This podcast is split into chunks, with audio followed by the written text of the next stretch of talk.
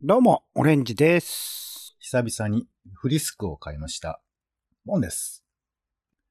見ること、聞くこと、起こること、捨てるところがない毎日の興味の種をあなたと一緒に拾うポッドキャスト。世の中全部種にしようとねラジ、よろしくお願いします。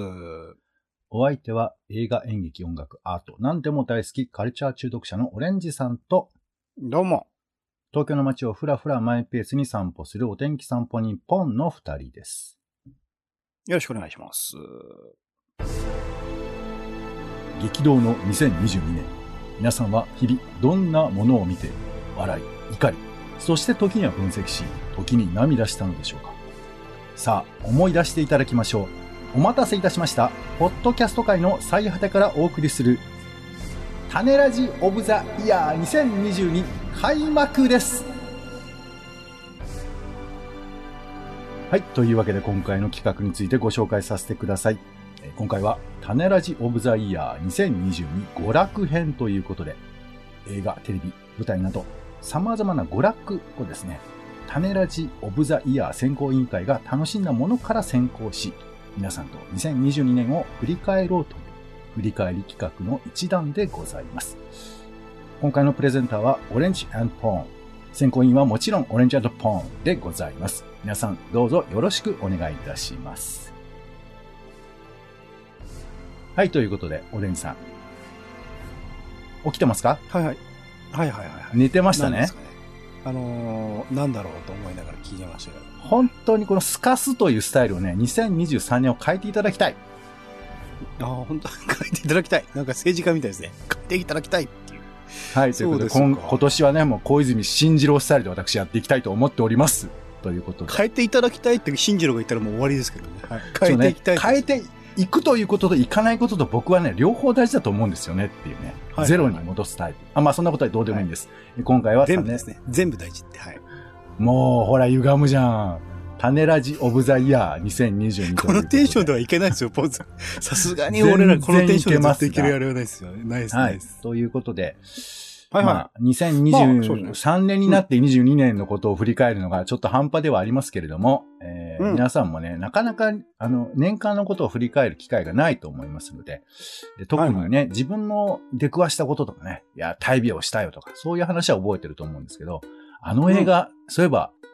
去年だったんだみたいな感じのこととか結構あると思いますので、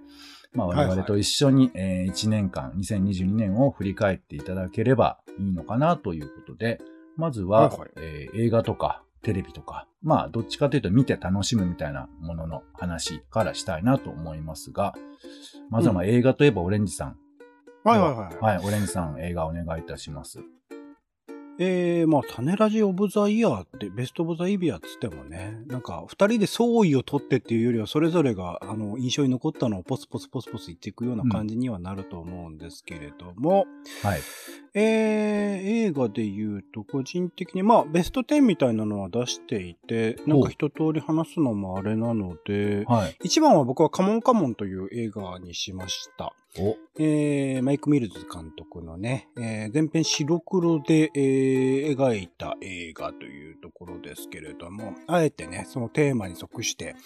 選んだ白黒っていうところの美学もそうだし、物語としてね、えー主人公が、えーまあ、ラジオ、ラジオの DJ になるのかな。まあ、子供たちにね、インタビューをして、インタビューした内容を音声として、えっ、と、放送するっていうところが、まあ、仕事になっている人っていうう役柄。で、その人と、まあ、甥っ子ですよね。えー自分の兄弟の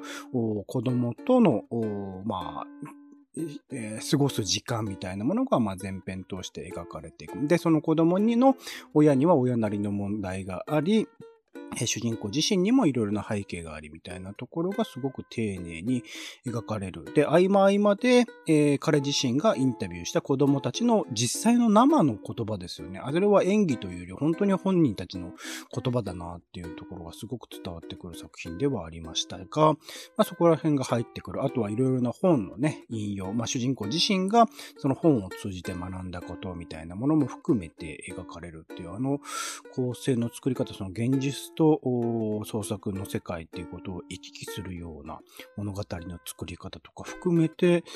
えーあとは個人的にまあ置かれている状況とかも含めて、まあ本当自分の映画、自分のため、僕も含めた、えー何人かの人のために作られているような映画だなと思えたものだったりしたので、まあこの1年の映画っていうとね、世の中的にはトップガンマーヴェリックっていうのはすごく大きな存在だったろうなとは思うんですが、僕はそれよりちょっと上っていうところで、カモンカモンという映画をお一番に選ばせていただきましたが、はい。ポンさん。じゃあ、ポンさん行きましょう。ポンさんどうですか？僕一番ね、難しいよね。一番決めるのはね、決めろってまあ、いろんな切り口で。でいいと思いますけどね。そうね。なんかまあ、種ラジ的にという言い方になるんですかね。やっぱシン・ウルトラマンが、はい。はいはい。あの、映画の中身というよりかは、こう話題にいっぱいしちゃったなっていう意味では、ああ、そうですね。ウルトラマン一通り見ましたからね。そうそう一通りってはここに言わないか。まあまあ、はい俺、オレンジさんも確かね、なんか、つぶらやなんとかに入って、過去のウルトラマンを見たみたいな話もされてましたけど、僕もだから、ね、やっぱ、シン・ウルトラマンでいろいろ触発されてさ、なんか街並みを、えー見てさ、ああ、これシン・ウルトラマンの、初代のウルトラマン出てたな、みたいなこととか、あとうん、これを YouTube でどう語ってるのかみたいな話とかも多分した記憶があるんですけど、はいはいはい。そう、だからなんか、影響力というか、話題性としてはシン・ウルトラマンはすごく大きかったなっていう記憶はありますよね。なるほど。話題にした賞。そう。まあ、で、映画で良かったのは、まあ、魚の子が僕はすごい楽しかった、あ本当ですかね。そう、うんなんかよ、かったですね。まあ、良かったですねって。うん、まあまあ、楽しいやいや、作品としてですよ。よかったねってこう突き放したんじゃなくて、よかったですよねっていう。ああ、そう。なんかね、エンディングのこととか思い出すと、なんかすごい不思議な映画だなっていうか、なんかいろんな、まあ、世の中の視点みたいなのも盛り込みながらも、なんか映画としてのこうドライブ感みたいなものをちゃんと失わずガーッと走り抜けていくみたいなところとかは、うん、うん。まあ、あと、ノンさんが良かったよね。なんか、いろんな映画出てらっしゃるんですけど、あ、なんか、あ、これ、本当気持ちがいい映画出たなってちょっと思ったりもしたので、魚の子は、うん印象に残ってますね。うん。ありがとうございます。じゃあ、またね、話したいことあったら最後の方で行きましょうかね。続いていきましょう。えー、ドラマですね。まあ、基本的には地上波でやっているドラマで選んでいこうかなと思っているんですが、うん。うん。えー、今年のベストは、まあ多くの人がそうでしょう。見てた人はね、えー、僕のベストは鎌倉殿の13人でございました。うん。まあ、まさしく、まあ、他のね、えードラマとかは、まあ、えーワンクール3ヶ月とかで切れてっていうところもありますけれども、こちらはね、毎週、まあ45分ですか。それを1年続けてずっと見続けてたっていうのもありますし、まあ本当に今までのタイガーの中でも、えーかなり上位に入るぐらいに思い入れがある人も、うまあ今のね、時間的にもしかしたら日が経ってないからっていうのはそうかもしれないけど、個人的にもちゃんとこう、毎週追い続けてきたタイガーって結構久しぶりだったと思うので、そういう意味でも思い入れがあるし、本当まあ語ることのね、切り口としては、ものすごい量い、いろんな切り口で語れる作品だと思いますけども、まあ、個人的にはずっと見てきた三谷幸喜という脚本家のある種の大河でやることの、あの、一つの完成形という、まあ今までの作品もすごかったですけどね、新選組だって、えー、真田丸だってすごかったんだけど、あの、さらに上回って、最終回の最後の最後まで、こう、見事な、あの、形を作ったっていう意味で言うと、うん、あの、三谷大河の中でも、まあ、ベストと言えるドラマだったのではないかなというところで、それはもう1位にせざるを得ないっていうところですかね。ちなみに2位は、えっと、17歳の帝国という、これも NHK でやっていたドラマでしたね。うん。あの、だから、鎌倉殿とかなければ、これが、えー一番、やっぱ良かったなっていうところだったのかなと思っていますが、一年通して見ると、なんか、すごい好きな作品はいくつもあるんだけれども、うん。これが、すごい、それこそ、えっと、去年だったら大豆だとわことかみたいに、ものすごい思い入れを持ってみたいなものは、意外と少なかったかもしれないなっていう一年ではあったので、そこら辺ね、2023年がどうなってくるのかっていうのは、ちょっと、お楽しみ、期待。今、なんか、う発表されてるものでこれみたいなものはそんなにないんだけれども、はい、期待したいところではありますかね。うんポンさんどうですか？地上波ドラマ。やっぱり、え、あの、恋せぬ二人は印象はいはいに残ってますね。うん、うん、うん、うん。うんまあね、もちろん、こう割とこう、大々的にそれを取り上げますと、語っているドラマ、タイトルもそうだし、まあそういうことをちょっと案内として出すみたいなところもあって、あの辺の心遣いは結構ね、ドラマの中でも、あこういう風な進み方を NHK はしてるんだなってことも感じさせたし、まあ、うんそれでいて、こう、結構ねこ、細かいところにやっぱり物語の筋がいっているところら辺は、最近の、えー作りたい女と食べたい女みたいな、なんかそんな、まあ、ああいう細やかさがもう世の中にはすでにあるんだなってことを感じさせる宣伝のドラマだったのかなと思って、あれも今年だったんだなってちょっとなんか印象として思ってますよね。そうですね。大きな変化。まあ、他のドラマとか、他の映画とか、えー、まあ、小説とかもそうか。でも、まあ、ロマンティック・アセクシャルとかっていうところも含めて描かれていたっていう流れがまた今年の一つの、まあ、ドラマとしての、まあ、大きな、今までは全くね、えーなかったものにされてきたことでもあると思うので、そこら辺が、あの、意識的にでも描かれていて、それが当たり前のように、まあ、ドラマの中で出てくるっていうところまで行く一つのきっかけにはなってくるのかなとは思ったりはしますね。うんうんうんあと17歳の帝国はなんか面白かったけど、もっとゆっくり見たかったなってのはちょっと思うね。こそうっすねこういうドラマって特に思いますけど、やっぱなんかこう本筋というか、そういう伏線回収みたいなことにやっぱり結構尽きちゃうんだけど、もっとどうでもいい、あの、まあ、街を高校生が、えーリーダーとしてやっていくときにどういうちっちゃいことが起こるんだっていう、そういう、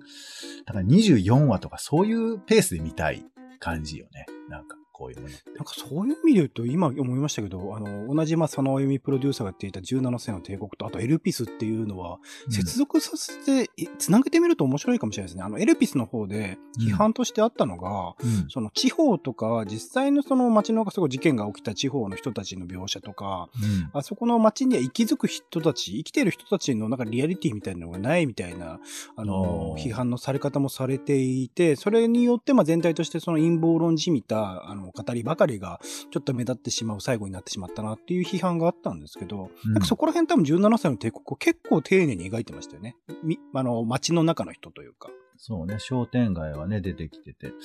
まあ、でもこれはやっぱそのドラマの、ドラマというかその一つのやっぱその最初から最後までを物語としてつなぐというふうな都合上、あの、だから昔のドラマってさ、結構いらない回ってあるのよ。本筋と関係ない回というか。うん、うん、あの、本当に端っこの、えー演者、えーサブキャラクターみたいなものをフォーカスするとか、その、えー人たちがどっか旅行に行って全然違う話が起こるとか、そういう物語の世界観の中にあるけど、ちょっと端っこの話とかを捉えられるのが多分話数が多いドラマの魅力だと思うんですけど、そういうのがなかなかできないんだよね。いいドラマであればあるほどきっちり作り込みたくなっちゃうからさ。だから、世界観をもっと深く掘るためには、やっぱりドラマの枠組み自体も変えなくてはいけないみたいなところがあるから、まあ逆にね、今夜ドラでゆっくり長くやるみたいな、まああれも長くはないか。まあ、ああいう。あれ見てるんですか？あの、サバサバしてるやつは。僕はもう、あの、予告編っていうか、告知が出てる時点でやめようと思っちゃったんですけど。あ、ちょっとまだ俺チェックできてないけど、サバサバしてるやあつ。あ新しいやつ。あ、まだ始まってないのか。うん。はいはい。新しいやつやるみたいなんで。うんあの枠はね、面白いと思います。うんはい。まあ、それで言うと、あの、昔の高校教師を今年は見たなっていう 思い出しました。はいはいはいはいはいはいはい。そう、いや、なんかね、全く今とノリが違うし、多分めちゃくちゃ怒られるようなドラマなんですけど、なんか、やっぱその余談みたいなものとか、どうでもいい話とか、なんかそういうことの構成とかがとっても面白くて、はい。まあまあ、あの、古いものを。、映画の年間ベストとか見てもすごい古い作品とかをね、あの、うん今年見たということで、なんか上げている人もいらっしゃったりして、個人的には、あ、すごいなって思いますね。まあ、僕もその、新しい映画とかを見るタイミングで過去作復習してこうみたいので、あの、古いの見たりとかはしてますけど、やっぱり普段からその、いわゆる、うー何 ?90 年代、80年代、もっと前か、の作品とかを見る機会って日常生活の中で設けていなかったりするので、うん。そういうのが、まあ今当たり前にね、それこそ音楽とかだったら当たり前に古い音楽、新しい音楽関係なく配信で聴けるみたいな時代になってきているっていうのが、多分どんどんどんどんこれから映画とかドラマとかでもあの含まれていくし、あのーそれこそね、スラムダンクの映画が今年、えー年間のベストいくつに興行収入でも入るみたいなものっていうのもあったりするので、うん。なんかそこら辺が、なんかもっと緩やかになってくるんだろうな、みたいなところは思ったりするところではあるので、まあ全然、そうですね、こういうドラマ語りの中でも、ポンさんは結構古い作品とかも含めて扱ってくれるといいのかなとは思ったりはしますね。そうですね。まあ、あと一応あの、鎌倉殿の13人は、あの、大河見ない僕も面白かったので、えーうんはい。今から見ても全然いいんじゃないかなとかね、ちょっと思ったりはしますね。大変ですけどね、一年ね。あの、すぐにあの、家康も控えてますんで、家康もちょっと僕は楽しみなので、はい。はい、小沢亮太さんますです。ね。はい。あと、ここではどうします？これぐらいにしときますか。あと、まあ、あの、僕はほとんど見れてないんですけど、お芝居とかそういうのも見ているんでしょ？演劇はまあ今年結構少なかったですけどね、そういう意味で言うと、まあ印象に残ってるで言うと、まあ結構配信ものをポツポツと見ていたんですが、や、っぱりお家で見ね、れるのか。はい、配信と現地で見るのは全然違うなって後半の方でちょこちょこ積極的に実際に現地で見に行くようになって思ったところではあり、その現地で見て一番印象に残ってるのはやっぱり野田マ野田マップというね、まあこれだから大きいところだからあんまり言ってもあれなんだけど、うんえー野田秀樹さん、あーまあ言わずと知れた演劇界でも、まあトップランナーずっと走ってる人ですよね。野田秀樹さんの野田マップの Q という公演。こちらは、えっと、まあ、再再演なのかな？多分お3回目ぐらいの再演だと思います。Q、あ、ナイト・アット・ザ・歌舞伎というう作品で、えー、まあ、あの、クイーンのね、えー楽曲、音楽を実際に許可を得て使ったっていうところでも話題になっていた作品ですけれども、うん。まあ本当いろんなものを込められてるんですよ。ロミジュリもそうだし、えーそれに影響を受けたウエストサイドストーリーもそうだし、もう本当いろいろな、で、現代的な Q っていうね、言葉がどうどういう意味するのかって、本当いろんな広がり方があると思うんですけど、うんまあ、それを、こう、野田さんなりの言葉遊びとかをこう駆使ししたりとか、まあ、シンプルな舞台装置をいかに壮大に使うかみたいなことをずっと野田さんはチャレンジしてらっしゃる。すごく作り込んだセットとかじゃなくて、いわゆる箱とか、扉とかそういうシンプルに見えるものをいかにこう組み合わせてその世界観をどんどんどんどん構築していくかってことをチャレンジしてらっしゃる。まさしくそのまあ舞台上でやるからこその意義みたいなことをずっと模索してらっしゃる方の一つのまあ、まあ、到達点って言っても、まあ、どんどんどんどんすごいもの野田さん作っていっちゃうんで、あれですけど、うん。一つの完成形なのかなと思っているところでもあり、この作品ちなみに、えっと、台湾とか、あとパリとかかな、えー世界でもお興行をしたっていう、だから、えーまあ、出てるの松たか子さんとかね、広瀬すずさんとか、志尊淳さんとか、上川隆也さんとか、まあ、第一線級の、えードラマ映画、引っ張りだこみたいな人たちを、まあ、起用してるのを、それを海外での公演まで行ったっていうところでもす、すげえなってどうやってスケジュールを抑えたんだよみたいな感じのものだったりはするんだけれども、そういうものも含めてですね、総合的に体験としてはすごい作品だなと思ったので、今年はそうですね、ノドマップの Q という作品が、現地で見て、で、えっと、これ映画館で見たんですけど、えっと、ナショナルシアターライブ2022、えっと、リーマントリロジーという作品も映画館で見て、これもあの演劇の体験としてすごい作品だった。まあ、あの、海外のね、作品ですけど、えーこれも、あの、3人しか登場人物いないのに、数十年、数百年年レベルの、なんか、あの世の中の動きみたいなものを、まあ、想像させられる、ような作品になっていて、これも、また世界の演劇の凄さみたいなものを実感したところでもあったので、まあ、あの、今年の日本を選ぶとしたら、あこの2本になってくるかなっていう感じですかね。ちなみに映画館で見るお芝居っていうのは、ど、どういう感じなんですか？それはそれで面白いものなの？えっとね、家で見るよりは全然いいなと思いました。やっぱ集中して、うん演劇とかってね、それこそ自分で物音立てられないとか、いろいろとあるじゃないですか。えあの、映画館だったらまだ、まだ、あまあ、ほ基本的に許されないけど、まだ許されるような行為っていうのが演劇だと、あの、演者に影響を与えちゃうんで、絶対にダメだっていう。ところのラインの、まあ、少し手前ぐらいにやっぱり映画館で見るとあるので、それ、だから集中せざるを得ないし、音も全然いいし、なんかその場にいる感じあるし、今カメラワークとかもすごくもういろんなパターン試されて、それこそナショナルシアターライブとかは年間何本もやってるようなものだったりするので、見たいところをちゃんと見せてくれるっていうところで言うと、まあ、あの、で家で見るものとか、日本でやってる、まあ、ワウワウとかもすごい頑張ってるけどね、頑張ってますけど、それともまたレベルが数段上のものが見られたかな。まあ、3000円ぐらいかかるんですけどね、映画館で見るのでかかるんですけど、まあ、その価値は十分にあったなっていうものでしたかね。ちょっと今年は考えてみようかな。これも結構定期的にナショナルシアターライブとか、他の企画とかも多分東宝シネマズとかでもやってたりするので、映画館で演劇っていう体験は、なかなかいい。まあ実際現地で言ったらね、何十万とかですよ。多分何万何十万っていう世界なので、それに比べるとだいぶありがたいところではあるかなっていうところですかね。はい。ということで、種ラジオブザイヤー2022後半戦に突入しましょうえー前半、1段目はここまでということで、第2弾はこれ以外、イベントなどのね、話をしていきたいと思いますので、ぜひ皆さんよろしかったら聞いていただきたいと。種ラジオは Spotify や Apple Podcast などで週に1、2回配信中です。お好きなサービスでの登録やフォローをお願いします。更新情報は Twitter でお知らせしています。また、番組の感想やあなたが気になっている種の話もお待ちしています。公式サイト、種ラジ .com のお便りフォームからお送りください。Twitter でハッシュタグ種ラジ、ハッシュタグカタカナで種ラジで投稿いただくのも大歓迎です。ということで、お時間です。次回もよろしかったらお聞きください。お相手はカルチャー中毒者オレンジとお天気散歩人のポンでした。種ラジ。また。た